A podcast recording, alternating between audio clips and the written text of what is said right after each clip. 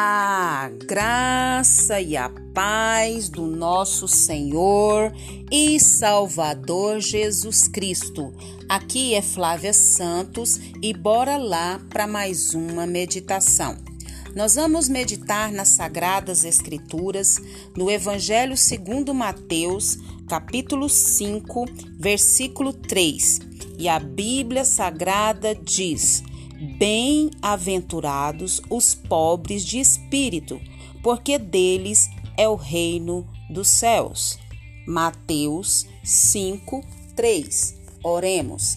Pai, em nome de Jesus, nessa hora, Pai poderosa e majestosa, meu Deus, meu Pai, nós queremos, ó Deus, pedir perdão do Senhor ao Senhor pelos nossos pecados, falhas, ações, reações, omissões, Deus, em nome de Jesus, limpa-nos, purifica-nos, santifica-nos, Pai.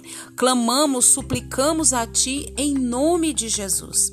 Pai, em nome de Jesus, queremos pedir ao Senhor que continue agindo em nós e através de nós.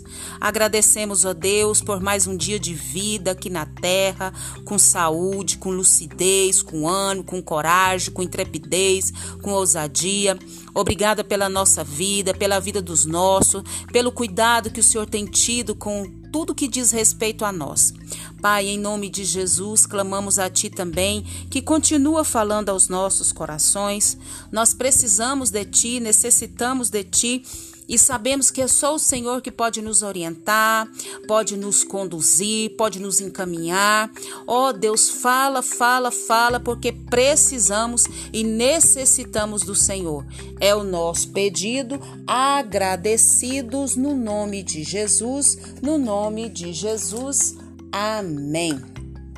Nós vamos falar hoje sobre as bem-aventuranças. Quem não já ouviu falar sobre as bem-aventuranças? E nós vamos falar sobre as bem-aventuranças nos nossos próximos áudios, né? E que o Espírito de Deus nos conduza a isso. E as bem-aventuranças, ou seja, que bem-aventurado é, ou seja, mais do que feliz, né? São aqueles que andam conforme a palavra do Senhor. E as bem-aventuranças, elas são características morais dos cidadãos do céu. Então, depois do novo nascimento, é essas características que todo servo do Senhor tem, né? Esse servo que vai entrar no reino de Deus. E nós vamos falar hoje sobre bem-aventurados os pobres de espírito, né? Mas Jesus, ele fala sobre a verdadeira felicidade. E ele fala dessa verdadeira felicidade no Sermão do Monte. Se você for ver no capítulo 5, né, ele começa ali o Sermão do Monte e logo ele começa a ensinar sobre as bem-aventuranças que é o caminho da verdadeira felicidade. A felicidade não é um lugar aonde se vai, mas a felicidade é uma maneira como a gente caminha. Jesus dá a receita, e não só dá a receita e o mapa da verdadeira felicidade. Nós sabemos que os tesouros riquíssimos da verdadeira felicidade estão ao nosso alcance a felicidade não é uma utopia, a felicidade não é algo é, irreal, mas a felicidade é algo concreto e que está ao nosso alcance.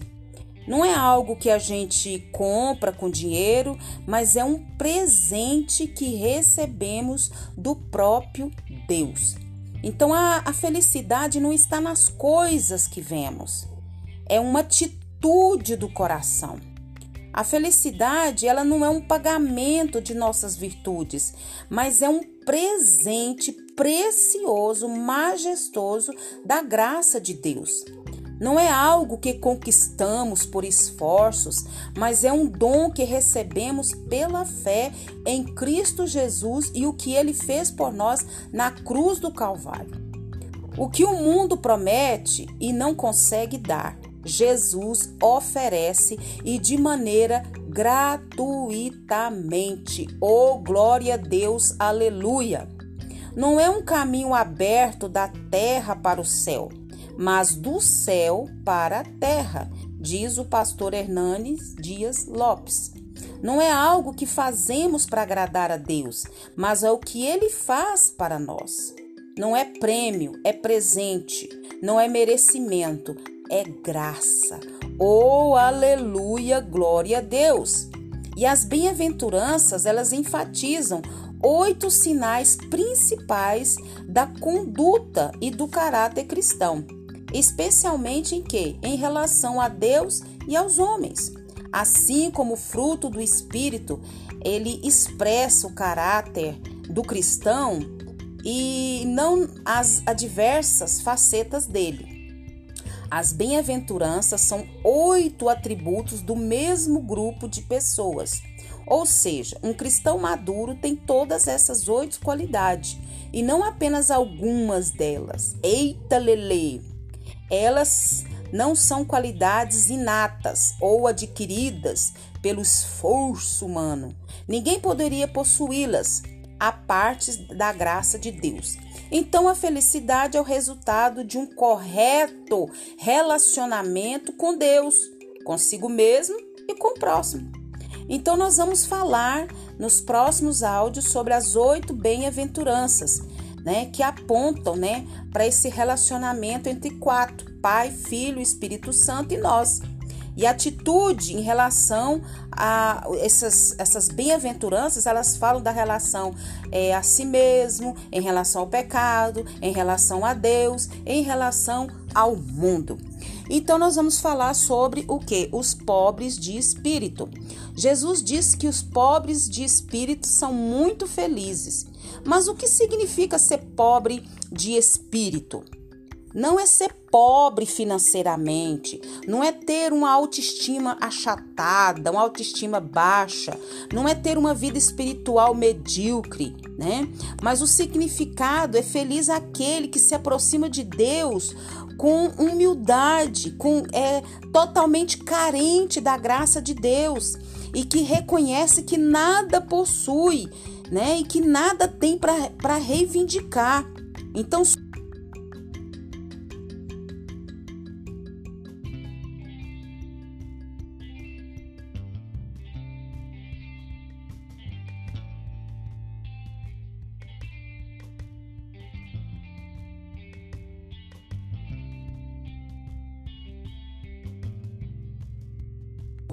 Isso aí.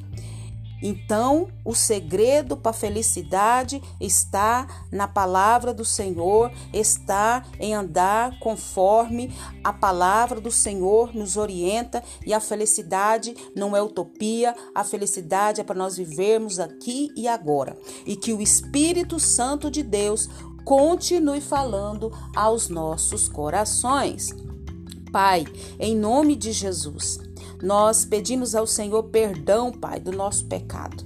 Muitas das vezes, Pai, somos arrogantes, nos achamos que podemos reivindicar alguma coisa ao Senhor, que podemos questionar ao Senhor alguma coisa, e a tua palavra diz que bem-aventurados pobres de espírito, os humildes de espírito, porque deles é o reino dos céus. Aqueles que reconhecem quem são, que são pecadores, que são falhos, mas que creem no Senhor, que creem em Jesus, no sacrifício de Jesus e se humilham, se despojam de si mesmo, crendo no Senhor, crendo no seu poder e chegando diante do Senhor com humildade. Pai, em nome de Jesus, perdoa-nos e nos atrai para a tua presença e que o Espírito do Senhor continue falando e trabalhando em nós. Te agradecemos por essa palavra, te agradecemos por essa reflexão e que o Espírito do Senhor continue nos atraindo para a tua preciosa e majestosa presença. Pai, Pedimos ao Senhor, Pai, que continue nos guardando dessa praga do coronavírus e de todas as demais pragas que estão sobre a terra. Guarda a nossa vida, guarda os nossos, é o nosso pedido, agradecidos no nome de Jesus. Leia a Bíblia. Leia a Bíblia e faça oração se você quiser crescer, pois quem não ore e a Bíblia não lê, diminuirá, perecerá e não resistirá. Um abraço e até a próxima, querendo bom Deus. Fui!